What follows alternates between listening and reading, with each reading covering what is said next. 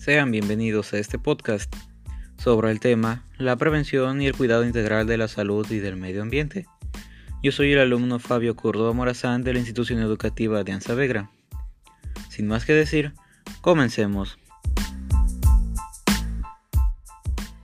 Los alimentos que comemos, el aire que respiramos, el agua que bebemos y el clima que nos rodea hacen posible que vivamos. Dependiendo de la calidad de esos elementos, así será nuestra salud. Por tierra, aire y agua, los agentes contaminantes producidos por el ser humano perjudican a los diferentes entornos naturales. Conocer las causas de la contaminación ambiental es el primer paso para poder evitar el deterioro del planeta y lograr un mundo más sostenible. La contaminación es el ingreso de sustancias químicas nocivas en un entorno determinado. Este fenómeno afecta al equilibrio de dicho entorno y lo convierte en un ambiente inseguro. Las causas de la contaminación ambiental dependen de varios agentes, y varían según el ecosistema al que afectan. Pero, ¿cómo afecta la contaminación a nuestra salud? La contaminación atmosférica nos afecta tanto a corto como a largo plazo. Sus efectos secundarios son más susceptibles de sufrir los niños, ancianos y personas que sufran de alguna enfermedad.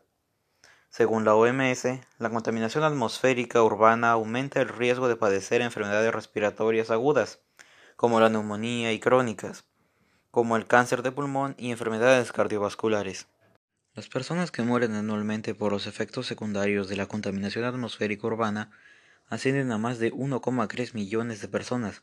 De estas muertes, más de la mitad se suceden en los países desarrollados, ya que las personas que residen en ciudades con niveles de contaminación atmosférica elevados padecen más enfermedades cardíacas, problemas respiratorios, cánceres de pulmón y alergias. Es por eso que el cuidado del ambiente va de la mano con la salud, porque debemos cuidar y preservar.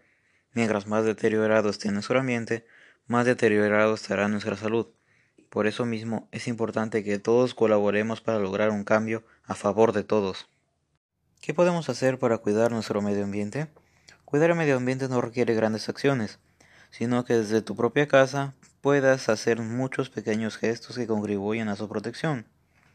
Hay muchas formas sencillas de contribuir, tales como separar la basura, usar productos que pueden reutilizarse, apagar las luces, consumir frutas y verduras ecológicas, evitar dejar los aparatos enchufados, utilizar el transporte público, entre otros.